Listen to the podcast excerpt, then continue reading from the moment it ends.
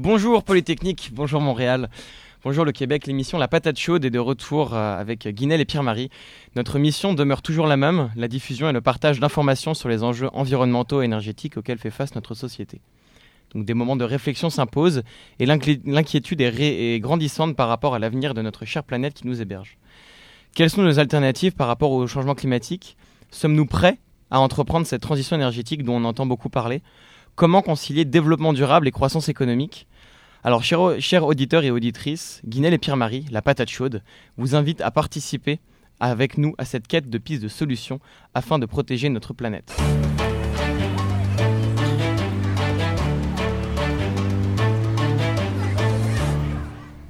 Et sans plus tarder, on va passer au thème de l'émission d'aujourd'hui, le gaspillage alimentaire. Un tiers de la nourriture produite dans le monde est gaspillée, ce qui, euh, ce équivaut à 1,3 milliard de tonnes équivalent. Donc, ce qui est, donc, si on prend, en termes de superficie, ça correspondrait à la superficie de terre agricole à la superficie du Canada et de l'Inde euh, en réunis. Donc, là aussi, l'impact économique est assez fort, ça équivaut à peu près du genre 1 milliard de dollars.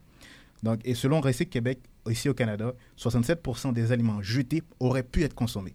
Donc, quand même, il y a quand même des aliments qui, euh, qui pourraient servir à nourrir certaines personnes qui sont jetées à la poubelle. Donc, ce qui équivaut à 47% du gaspillage dans toute la chaîne alimentaire. Et pour discuter du sujet, aujourd'hui, nous avons invité Polycarbone. Polycarbone est un organisme à but non lucratif qui s'est donné comme mission de réduire les gaz à effet de serre euh, émis par la communauté polytechnicienne en incitant un changement de comportement. Donc, il réalise actuellement une campagne de sensibilisation sur le gaspillage alimentaire et on peut voir beaucoup d'affiches un peu sur tout le campus. Donc, avec nous ce soir, nous avons Catherine Oussard et Julien Pedneau. Bonjour. Bonjour. Bonjour. Donc, euh, Catherine, euh, Catherine, qui est à la base ingénieure agroalimentaire, a étudié à Dijon, en France, et a fait une maîtrise à l'UQEM en euh, responsabilité sociale des organisations. Et aussi, aujourd'hui, elle est, étudiante en doctorat polytechnique en ce qui concerne la, production durable. dans le cas de Julien, qui est à la base ingénieur mécanique, donc, qui s'est tourné un peu vers l'économie circulaire, a fait sa maîtrise aussi à, Polytechnique en économie circulaire et aussi aujourd'hui est étudiant au doctorat en économie circulaire. Donc avant tout, euh, pouvez-vous nous décrire, euh, s'il vous plaît, euh, Catherine et Julien, ce qu'est Polycarbone pour nos éditeurs? Oui, alors Polycarbone, c'est une toute jeune organisation qui est née en juillet 2017, euh, qui est essentiellement, euh, qui a été créée par des étudiants et même des étudiantes de Polytechnique Montréal et qui regroupe euh, aujourd'hui ben, des bénévoles étudiants de Polytechnique, de l'UCAM et même des professionnels en fait impliqués dans, dans la cause environnementale. La, vision de Polycarbone, en fait, c'est de, participer activement à la lutte contre les changements climatiques au Québec. Et pour cela, donc, euh, on a pour mission de réduire les émissions de gaz à effet de serre dans la communauté universitaire au Québec en offrant en fait à la communauté des solutions concrètes pour agir. Et ce, à travers, euh, avec différents moyens qui sont euh, de la sensibilisation, de la préparation à l'action et ensuite euh, des défis pour, pour, pour agir concrètement. La spécificité de, de polycarbone, en fait, c'est le calcul des émissions de GES évitées par ces changements de comportement, ces, ces actions. Euh, et, euh, on, fait ces calculs en utilisant une approche scientifique rigoureuse qui est l'analyse de cycle de vie, euh, ce qui permet en fait, ce qui est un outil très utile pour cibler les, les, les, leviers où on a vraiment un impact positif en agissant. Donc, vous avez un, peu présenté brièvement le concept polycarbone. Donc, si c'est donc la question qui s'impose maintenant, c'est comment comptez-vous y prendre pour pousser vraiment la communauté Polytechnique a vraiment participé de ce grand projet?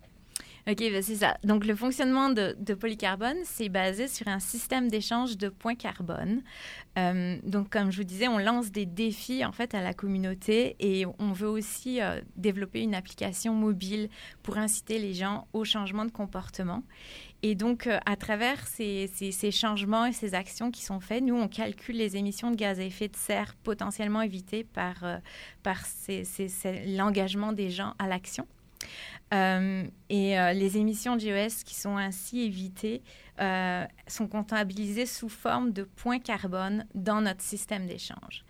Et là, après ça, on propose à des personnes, donc des individus ou des organisations privées ou publiques qui souhaitent en fait soutenir des, initiatives durables ou éventuellement compenser leurs propres émissions, donc de racheter ces points carbone pour ensuite les réinvestir euh, dans la communauté et donc développer des nouveaux projets qui permettent euh, ben de, boucler la boucle et donc euh, de réduire encore plus les émissions de gaz à effet de serre dans la communauté universitaire.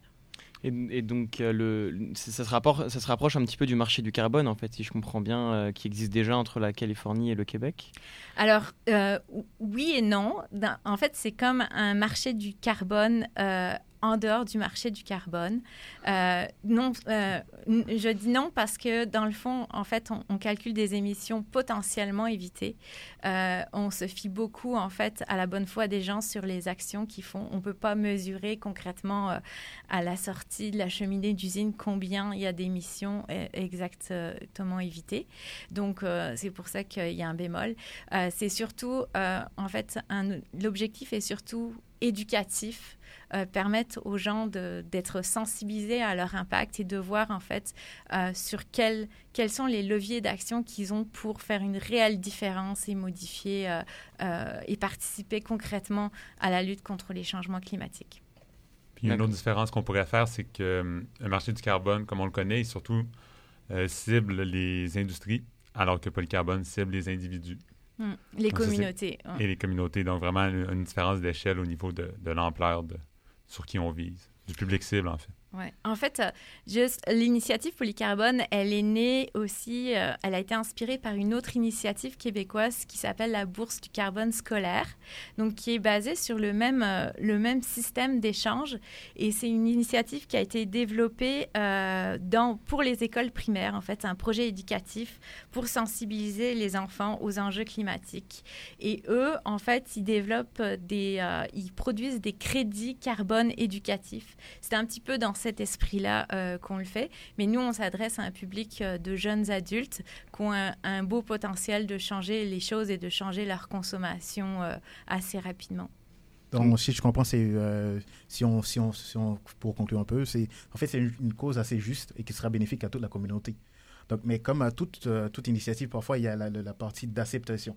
Donc, est-ce que les, les gens, la communauté a vraiment accepté, accepté cette initiative? Comment de la part des professeurs, des restaurants ici Est-ce qu'ils ont vraiment, est-ce que vous voyez qu'ils sont assez ouverts, s'ils sont vraiment réceptifs? Euh, Alors, en fait, on est un petit peu victime de notre succès, je dirais. Euh, oui, les gens sont très très réceptifs. Euh, on a en fait, euh, on a eu, ben, on a présenté un, projet l'année dernière donc sur le concept et on a eu une bourse du FIT qui est le Fonds pour les initiatives durables de Polytechnique de 5000 dollars. et puis on a représenté un projet donc sur le gaspillage alimentaire cette année et on a également eu euh, une autre bourse de 5000 dollars, donc euh, euh, supportée par la communauté polytechnicienne, clairement, sans, sans le, le, FID, on n'existerait pas. Puis le FID, c'est le Bureau du développement durable, c'est l'AEP, c'est l'AECSP. donc, c'est vraiment les, les, grosses associations étudiantes aussi qui sont en arrière de nous. partout où on va, on a vraiment une bonne réception. On vient d'avoir une très grosse subvention du gouvernement du Canada, donc euh, le, programme Éco-Action euh, d'Environnement Canada, qui va nous permettre de croître euh, énormément. pour le projet sur le gaspillage alimentaire, le MAPAC a participé, la Caisse d'économie solidaire des jardins nous a soutenu aussi également, Chamar Stratégie environnementale, donc autant des acteurs gouvernementaux, des acteurs institutionnels, des acteurs privés.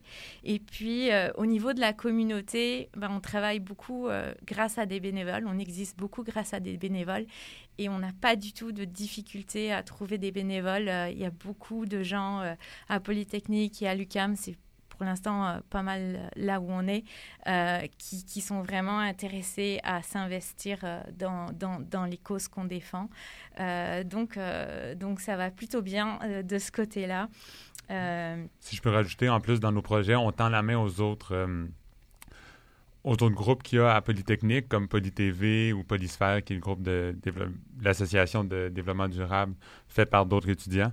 Donc, on essaie de coordonner tous nos efforts ensemble, de s'entraider vers notre cause commune qui tient, qui est au cœur de plus en plus de débats dans notre société et sur le campus. Mm. Et euh, si je peux rajouter aussi quelque chose, les associations étudiantes, donc euh, l'AEP, euh, la ECSP euh, et puis euh, les clubs étudiants, en fait, sont clés aussi pour faire vivre Polycarbone. En fait, c'est pour eux qu'on a créé Polycarbone. sans eux, en fait, on ne peut pas exister parce qu'on a besoin des étudiants pour générer des, des, émissions de gaz à effet de serre en moins, en fait, pour générer des points carbone. Et, puis, en fait, c'est eux qui sont au cœur de l'action. Donc, c'est très important pour nous de travailler avec eux. Et à date, euh, pareil, ils sont très ouverts. Euh, il y a beaucoup de, choses qui se font grâce à eux. Donc, ils vous permettent en fait de relayer quelque part au sein de la communauté en tant que telle, euh, de la communauté du baccalauréat notamment, qui est, très grosse. pour, devenir plus gros. Mais si, si vous aviez parlé beaucoup des, des différentes, des différentes subventions que vous avez reçues et des différents supports, donc j'imagine que vous avez une certaine vision d'évolution par rapport Est-ce que vous comptez rester sur la communauté de Polytechnique ou peut-être euh, l'UDEM, peut-être euh, toutes les universités? Ben, oui, en fait, euh, on est très ambitieux.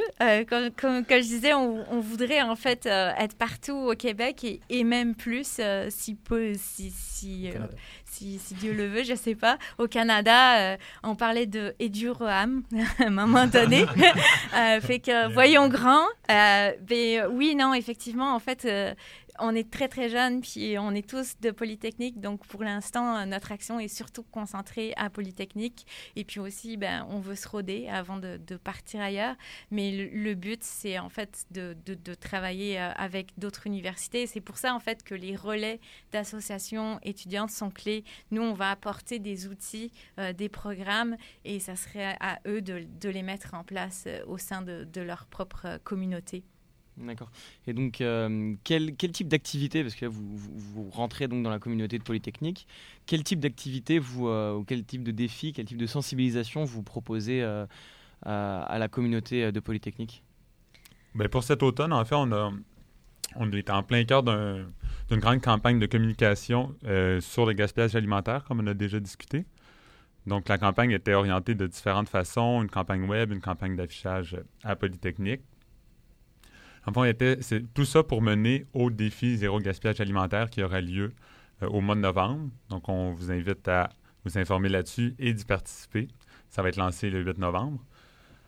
Euh, donc, bref, la campagne pour mener au défi, euh, la campagne est orientée en deux axes différents. Donc, la première, c'est de la sensibilisation. Donc, c'est surtout pour éduquer la population de Polytechnique, puis de faire comprendre aux étudiants c'est quoi l'enjeu du gaspillage alimentaire, qu'est-ce que ça implique, autant dans notre quotidien qu'à l'échelle globale? Donc, pour ce faire, on avait une campagne de sensibilisation, euh, une campagne d'éducation, pardon, qui était axée, que je vais vous l'expliquer brièvement. Vous l'avez peut-être déjà vu, en fait. Donc, initialement, on montrait des, on a mis des affiches avec des équations un peu farfelues qui ne, que si on faisait le calcul, mais dans le fond, ça marchait pas. J'en ai une sous les yeux d'ailleurs, c'est 355 fois 10 000 est égal à 805.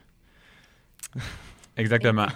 Donc on a laissé ça pendant une semaine et pour, avec la phrase était rajoutée Es-tu un génie pour tester un peu les étudiants de Polytechnique à savoir qu'est-ce qui s'il était capable de résoudre cette équation-là.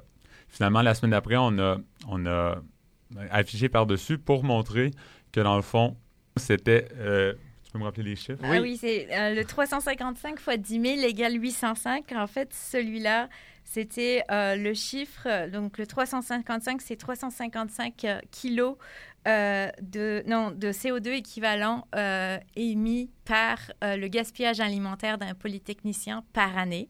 Fois 10 000, c'est la, ben, la communauté universitaire, c'est à peu près 10 000 personnes à Polytechnique Montréal.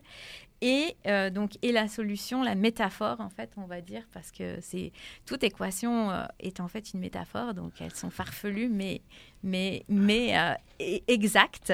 c'est 805 fois le tour de la Terre en avion. En fait, le gaspillage alimentaire de la communauté polytechnicienne par année représente 805 fois le tour de la Terre en avion.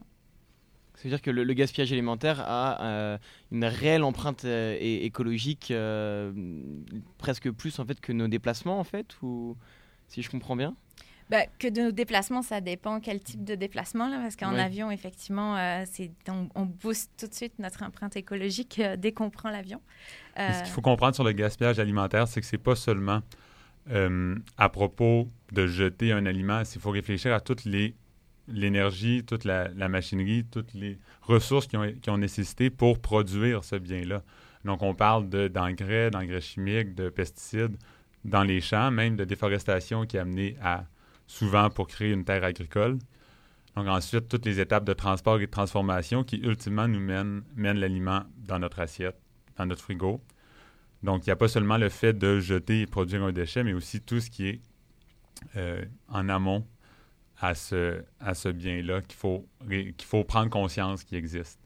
Et ça, c'est vraiment la perspective cycle de vie qui permet de, prendre conscience en fait de tous les impacts environnementaux avant le frigo, euh, avant, avant le déchet qui se retrouve dans la poubelle et le site d'enfouissement. Donc, si je comprends bien, pour tous les aliments euh, qu'on consommerait, ce serait bien d'avoir genre euh, vraiment c'est la quantité de CO2 équivalent qui a été qui serait qui a été qui serait consommé ou genre qui serait jeté dans l'atmosphère pour moins se sensibiliser par rapport à son utilisation? Ben, en fait, c'est n'est pas forcément une donnée qui est évidente pour, euh, pour le consommateur. Euh, il y a des tests actuellement en Europe pour étiqueter justement les aliments sur leur empreinte écologique, puis ils n'ont pas réussi euh, ou encore aujourd'hui à se mettre d'accord, la communauté européenne, sur comment faire pour que ça soit concrètement compréhensible pour l'ensemble des consommateurs. Mais nous, nous c'est clair que c'est ça qu'on essaye de faire, c'est d'éduquer euh, le, ben, la communauté euh, à l'empreinte environnementale et de, le mesurer en termes de CO2 équivalent pour montrer en fait que, effectivement il y a des gestes qui ont un impact important.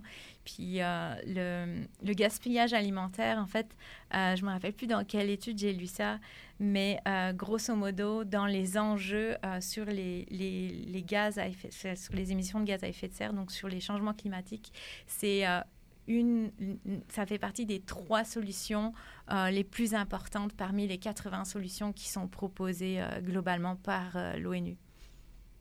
Donc c'est très majeur en fait. C'est très majeur en fait.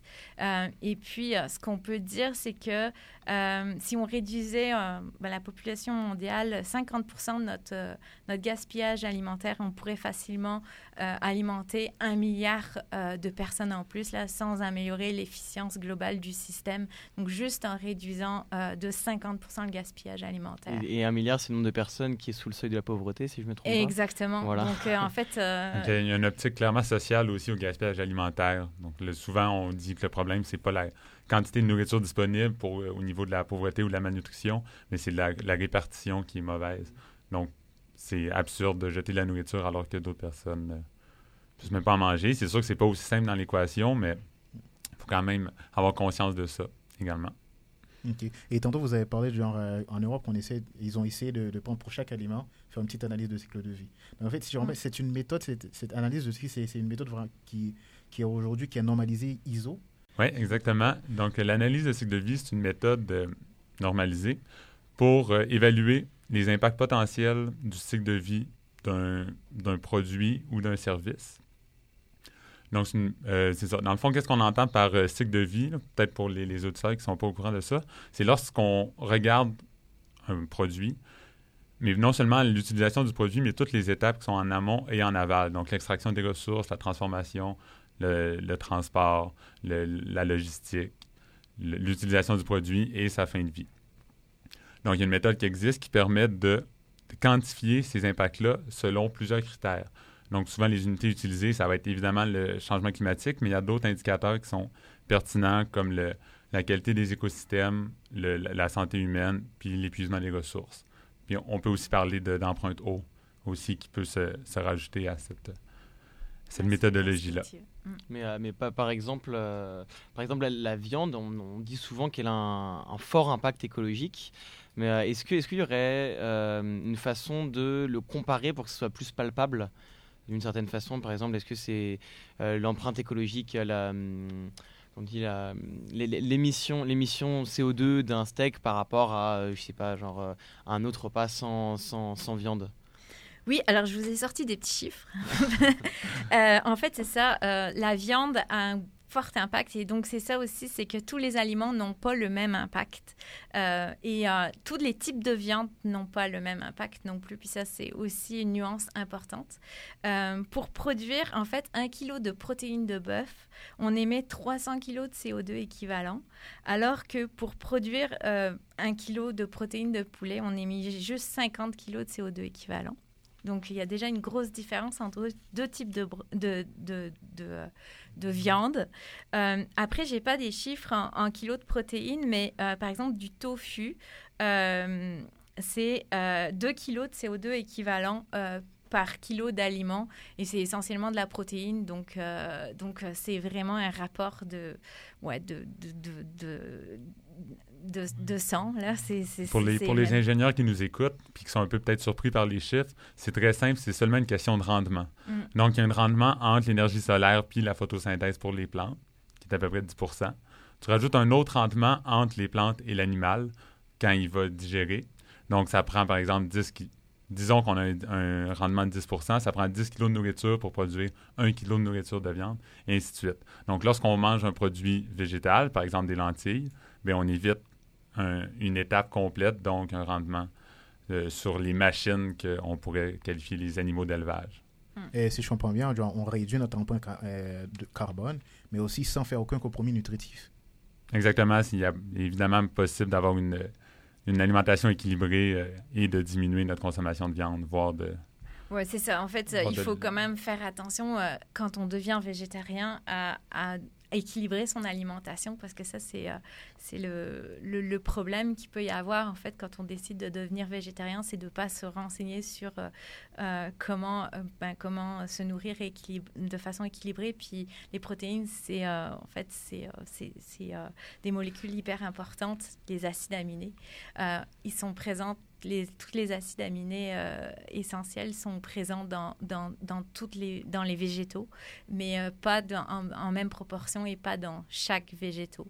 Donc, euh, effectivement, il faut, il faut se renseigner, mais c'est tout à fait faisable, effectivement. Oui, ouais, c'est tout à fait faisable. Pour ce moi, je suis végétarien, ça fait déjà 9 ans. En fait, je suis né dans une famille végétarienne, donc en fait... c'est plus facile. non, non, au contraire, contraire c'est ça. En fait, il y a beaucoup de... Ben, on consomme, on consomme mais vraiment euh, beaucoup trop de viande et même, euh, même les médecins le disent, on consomme euh, beaucoup, beaucoup trop de viande. Les besoins naturels, c'est à peu près une consommation de une fois par semaine en protéines animales. on pourrait se limiter à ça et aujourd'hui, on est quasiment tous à deux fois par jour, voire trois fois par jour pour certaines personnes mmh. en Amérique du Nord. Donc, c'est c'est vraiment, vraiment beaucoup trop par rapport à nos besoins physiologiques. Ça, c'est un, peu un phénomène aussi générationnel, parce que nos grands-parents, ils n'avaient pas, pas deux fois par jour de la viande, là, genre, euh, c'est certain. Et pourtant, ils s'en sortaient très bien, ils n'avaient pas besoin de ces protéines dont euh, certains euh, sont en train de, prétendre qu'ils en ont besoin, en fait. J'ai l'impression aussi que maintenant, dans la société où on vit, on a un peu perdu c'est quoi la notion de de production alimentaire, autant végétale qu'animale. Donc, c'est sûr que quand on voit, comme littéralement, la côtelette de porc ou la poitrine de poulet, déjà tout bien arrangé, propre, dans un petit emballage attrayante, c'est sûr qu'on on est complètement déconnecté de ce qu'on achète. On est complètement déconnecté que c'est un animal avant, et ainsi de suite. Alors que, effectivement, nos grands-parents, voire nos arrière-grands-parents, les gens qui vivent sur des fermes alors qu'ils côtoient des animaux chaque jour, la relation, je pense que tu as avec ta nourriture est vraiment différente je pense que c'est important de prendre conscience de, de qu'est-ce qu'on mange, de qu'est-ce qu'on fait, qui a travaillé pour nous, pour nous, nous offrir ces repas-là. En plus, dans cette semaine de l'Action de grâce, ça, ça, s'inscrit bien comme, comme discours. Mais c'est exactement, c'est exactement ça, en fait, la surabondance euh, de, la, nourriture, euh, sa, disponibilité à des coûts qui sont vraiment très faibles par rapport au budget global. En fait, on, perd complètement la notion de, de l'importance que ça a en termes d'impact et sur les animaux et, sur la nature. Et, on, est complètement déconnecté en fait de la réalité globale. Je ne sais pas si vous connaissez la, chaîne YouTube In the Nutshell. C'est euh, dit de façon brève, hein, c'est la traduction euh, en français. C'est une chaîne YouTube euh, scientifique qui euh, source très bien tout ce qu'elle dit. Et sa dernière vidéo, justement, c'est pourquoi manger de la viande, c'est si bon mais si mauvais, en fait. Donc ils vont sortir justement tout le côté que ça soit éthique dont, dont, on parlait et tout le côté que oui, bah, ça, reste aussi des êtres vivants et tout le côté écologique. Donc je vous, je vous conseille vivement d'aller voir cette vidéo. C'est vraiment, même, même toutes leurs vidéos sont toujours très très bien faites parle de beaucoup de sujets et c'est toujours très bien, euh, très bien sourcé.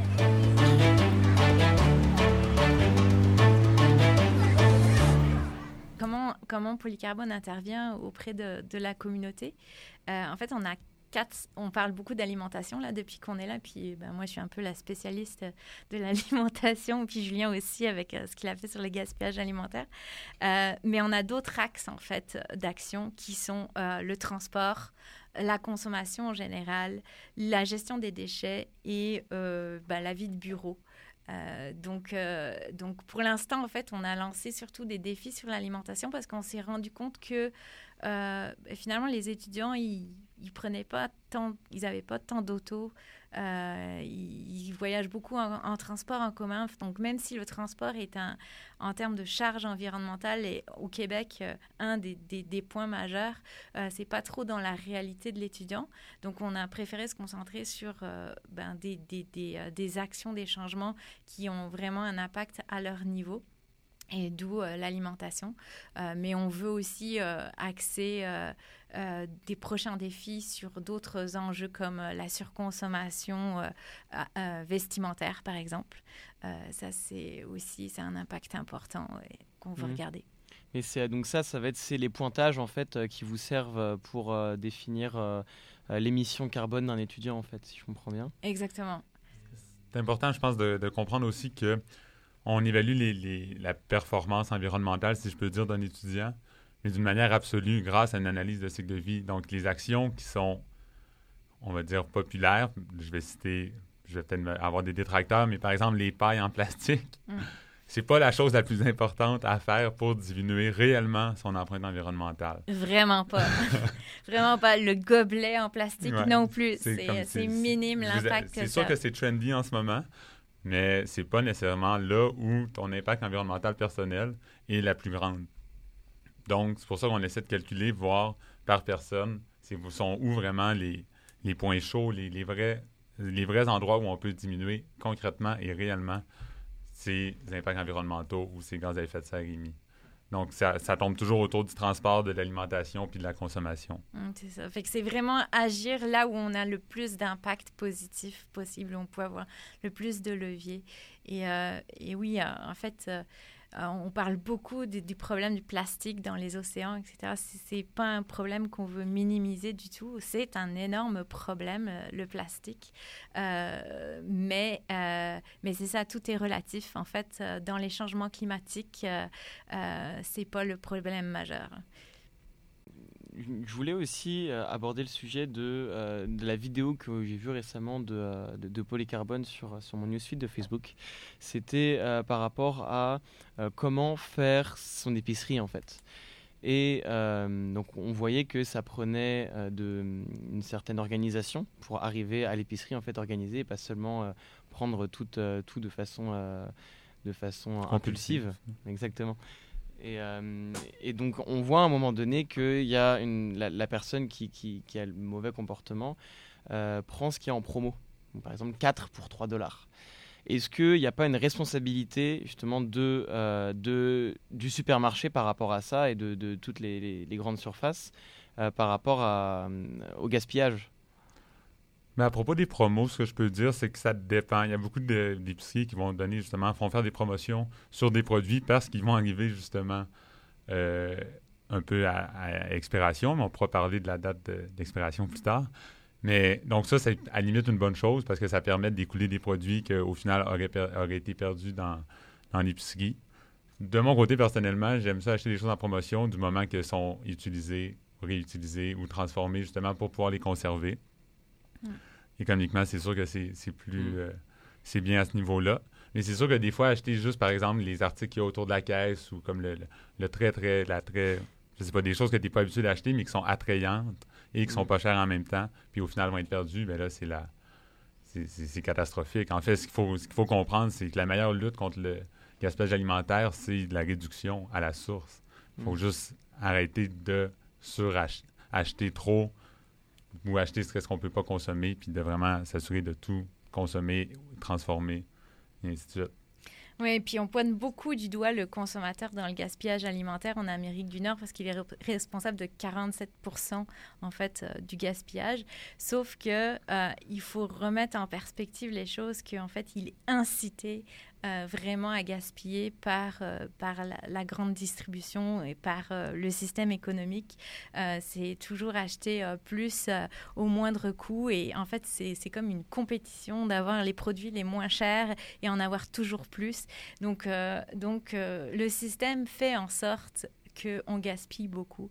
Et d'ailleurs, à ce sujet-là, il y a une, euh, une étude qui vient de sortir en fait de la chaire euh, de la transition écologique euh, de l'UCAM en partenariat avec le CIROD et la Transformerie, qui est un jeune organisme qui travaille sur le gaspillage alimentaire, qui étudie en fait ce phénomène donc, et la, l'interface entre le consommateur et le et le et l'épicerie en fait le distributeur alimentaire et euh, comment comment se répartissent finalement les responsabilités là-dedans Euh, donc c'est euh, une étude qui est bien intéressante que je vous conseille à tous Donc, entre-temps, on va continuer à essayer de se planifier de, manière à ne pas gaspiller.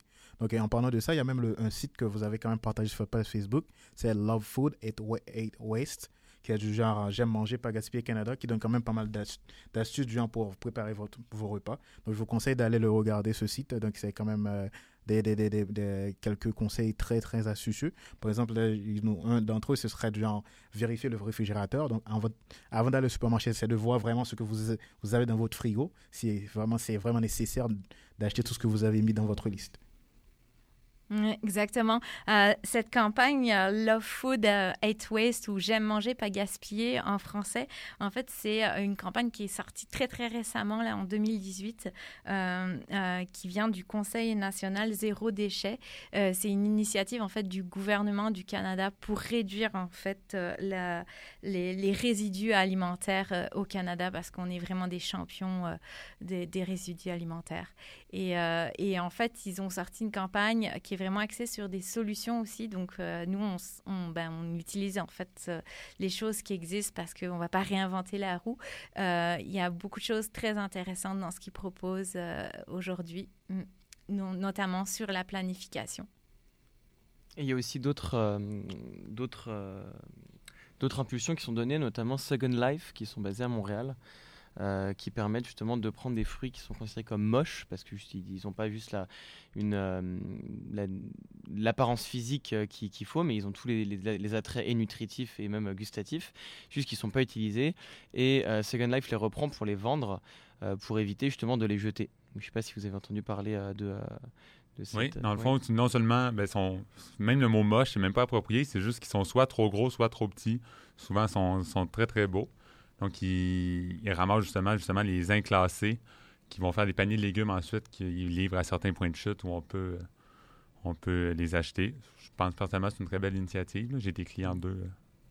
On est, ouais, on est, on est client de Second Life et en fait, ils, participent aussi euh, au projet sur euh, le gaspillage alimentaire. Ils devraient être là normalement euh, le 8 novembre lors de, notre journée de lancement du défi. Du défi euh, zéro gaspillage. Exactement. Zéro gaspillage Zéro alimentaire. gaspillage Le alimentaire. 8 novembre à Polytechnique. À Polytechnique. À la rotonde. À la rotonde, génial. Donc, euh, Et aussi, vous avez quand même, bon, on a beaucoup parlé de gaspillage alimentaire. Et un, un- un- un truc qui retourne beaucoup, c'est l'analyse de cycle de vie. Et on ne peut pas parler d'analyse de cycle de vie à Montréal sans parler du CIREG. Parce que le CIREG, c'est un centre d'expertise euh, mondialement connu. Donc, euh, qui se trouve et qu'on a eu la chance de l'avoir ici à Montréal. Et il s'avère que vous en faites aussi partie. Donc, pourrez-vous nous, pouvez-vous nous parler un peu euh, du CIREG, de ce centre d'expertise? Oui, ben, et Catherine et moi sommes étudiants justement au CIREG. Le CIREG, qu'est-ce que ça veut dire? Soyez pas surpris, l'acronyme ne fonctionne pas, mais c'est c'est pour des raisons historiques. Donc, c'est le Centre international de référence sur le cycle de vie de produits, procédés ou services. Donc, qu'est-ce, qui, qu'est-ce qui se passe au CIREG? Dans le fond, on accompagne les industries, les gouvernements, les organisations ou les consommateurs dans la démarche de développement durable et le développement d'outils euh, basés sur l'approche cycle de vie. Donc, toujours cette notion de cycle de vie-là en tête. Donc, que ce soit de, pour réaliser des analyses de cycle de vie, pour ensuite orienter l'éco-conception de nos partenaires industriels. Euh, par exemple, le gouvernement du Québec, quand ils ont besoin de, quand ils veulent créer une nouvelle politique publique qui touche à l'environnement, souvent on recourt à certains experts du CIREC. Par exemple, il y avait eu, je pense que c'était en 2009, ça date un peu, mais une grande analyse de cycle de vie sur les voitures électriques au Québec, voir si c'était une bonne chose ou pas de d'implanter ça, ben, d'essayer d'implanter ça grâce à des mesures fiscales du gouvernement à grande échelle au Québec. Donc, c'est des, gens du CIREC qui, ont réalisé ça. La réponse, c'est oui, dans un contexte québécois pour les, voitures électriques. Et, dans des conditions particulières d'utilisation de la voiture euh, sur une durée de vie euh, assez élevée. donc voilà, donc ça regroupe des étudiants, des professionnels, des chercheurs, des partenaires industriels. C'est une grande équipe qui ont tous comme mission de, de autant d'éducation, de recherche, de formation, puis de transfert technologique de justement les, ce qui se fait en recherche vers l'industrie. Non, si je comprends bien, les, chiffres que vous, qui, sont un peu sur toutes les affiches ont été, euh, ils ont été euh, réalisés par des gens du CIREC, des chercheurs du CIREC. Exactement. Ben, le, chiffre en, fait, en termes d'émissions de, gaz à effet de serre mm-hmm. euh, émis par un polytechnicien, oui, c'est vraiment un calcul qui a été fait avec des analystes du CIREG, effectivement. Ok, si je comprends bien, dans, dans, toute votre dans toutes vos initiatives, il y a le CIREG qui vous épaule d'une manière ou d'une autre? Ben, Sans le CIREG, Polycarbone n'existerait pas. Euh, en fait, le CIREG nous épaule beaucoup en nature, en en fait, on, vit dans leur bureau, euh, et on utilise leur, base de données. Euh, on est tous des étudiants du CIREC, donc on, prend du temps, euh, en fait, qu'on devrait être en train de travailler sur nos projets de recherche, mais on travaille sur polycarbone. Et tout ça, c'est le CIREC qui le, finance. le CIREC croit beaucoup, en fait, à polycarbone parce qu'en fait, on apporte un, niveau comment dire, une couche différente d'expertise. Euh, on veut vraiment travailler au niveau du changement de comportement des individus. Donc, euh, toucher un petit peu euh, des aspects plus sociaux aussi, de comment travailler directement avec les gens, alors que le, le CIREG en tant que tel travaille beaucoup plus avec des grosses organisations, des gouvernements, etc. Donc là, l'approche, elle est plus bottom-up, on travaille vraiment avec l'individu. Vous travaillez avec des applications, eux avec des gros rapports euh, d'ingénierie. Exactement. Bah, en tout cas, merci beaucoup euh, d'avoir accepté, euh, d'avoir accepté de participer à cette émission avec nous. Avec, avec, la patate chaude. Donc Polycarbone, vous êtes en, plein, en plein lancement en ce moment. Et j'espère que ça va, ça, ça va très bien se passer pour vous avant, de terminer, j'aimerais poser une question qui soit un, peu plus personnelle. Donc, euh, genre, euh, qu'est-ce qui vous a vraiment poussé vraiment à faire partie de, cette initiative? Donc, y a-t-il un moment de déclic? Je vais y aller. Donc, euh, c'est sûr que moi, pendant, ben, lors de mon bac en génie mécanique, comme ça a déjà été dit, ça me plaisait, mais sans plus, je voyais pas vraiment le, but ultime d'être un, ingénieur mécanique quelconque. Puis c'est justement, j'ai été sensibilisé à la cause environnementale de, de ma jeunesse par mes parents. Donc, euh, puis aussi beaucoup au niveau alimentaire, comme ma mère m'a énormément montré comment cuisiner et tout, puis comment tout utiliser, comment faire des canages. Merci maman. Donc là, c'est toujours quelque chose qui m'a tenu à cœur. Puis là, quand j'ai justement entendu parler à la fin de mon parcours au baccalauréat, entendu parler justement d'économie circulaire, du CIREC, puis là, je commençais à avoir des cours spécialisés en développement durable. Puis là, j'ai compris que ça peut être ma voie, ça, pourrait être mon métier. Donc là, ben, j'ai plongé comme ça, j'ai plongé là-dedans euh, ben, directement. Puis là, me voici euh, au doctorat. Puis concernant le polycarbone, je pense que c'est important justement de faire le lien entre la recherche, qui est comme très abstraite, très dans notre petit cercle où euh, on se parle entre eux, entre spécialistes, puis on, est, on parle un peu toujours à des gens convaincus, donc c'est pas vraiment difficile de, d'avoir des discussions sur l'environnement avec des gens comme ça, mais vraiment d'amener ça à un autre niveau plus large pour, pour tout le monde, justement, parce que si on veut régler diminuer notre impact environnemental puis régler le problème de la, des changements climatiques, c'est tout le monde va devoir y participer. Puis faut, c'est pour que tout le monde y participe, il faut que tout le monde y soit conscient. Donc, euh, c'est ce que c'est pour ça que je m'implique dans des organisations comme Polycarbone, justement pour vraiment le volet éducatif puis euh, prise de conscience des gens. Merci de nous donner cette tribune-là en passant. Merci. Oui, ben moi j'ai eu aussi un déclic dans ma vie. Euh, c'était un, petit peu avant. En fait, j'ai deux enfants et euh, c'est le jour où mon premier enfant est né. Je travaillais pour une compagnie dont le but c'était de produire le plus possible de bouteilles en plastique. Et euh, ce jour-là, je ne sais pas ce qui s'est passé dans ma tête. J'ai dit non, il faut arrêter ça. Où est-ce qu'on s'en va? Et, et, après, progressivement, bah, j'ai changé de compagnie. Je suis allée travailler pour une compagnie pour qui le développement durable est, vraiment euh, dans son ADN, qui est, euh, qui est, la compagnie Cascade, pour finir finalement par retourner aux études et faire un doctorat au CIREG et créer Polycarbone. Euh, et je pense que c'est ça, comme disait Julien, Polycarbone, ça apporte l'aspect concret aux choses. en fait, en recherche, on travaille beaucoup sur des solutions d'avenir, mais on ne voit pas forcément les applications au présent. Là, c'est travailler concrètement avec les gens sur le terrain, puis de voir tout de suite, en fait, la différence qu'on peut amener. Et euh, pour moi, c'est important d'investir euh, ben, toute mon énergie là-dedans euh, pour, pour l'avenir de mes enfants. D'accord, merci, merci beaucoup Catherine et, Julien. Merci aussi au bureau, merci, merci au bureau du développement durable de nous avoir mis en contact. merci à, Maxime Savaria pour le, le, jingle et à Maxime Calais pour, pour le logo également. Merci beaucoup d'être venu. Merci à toi.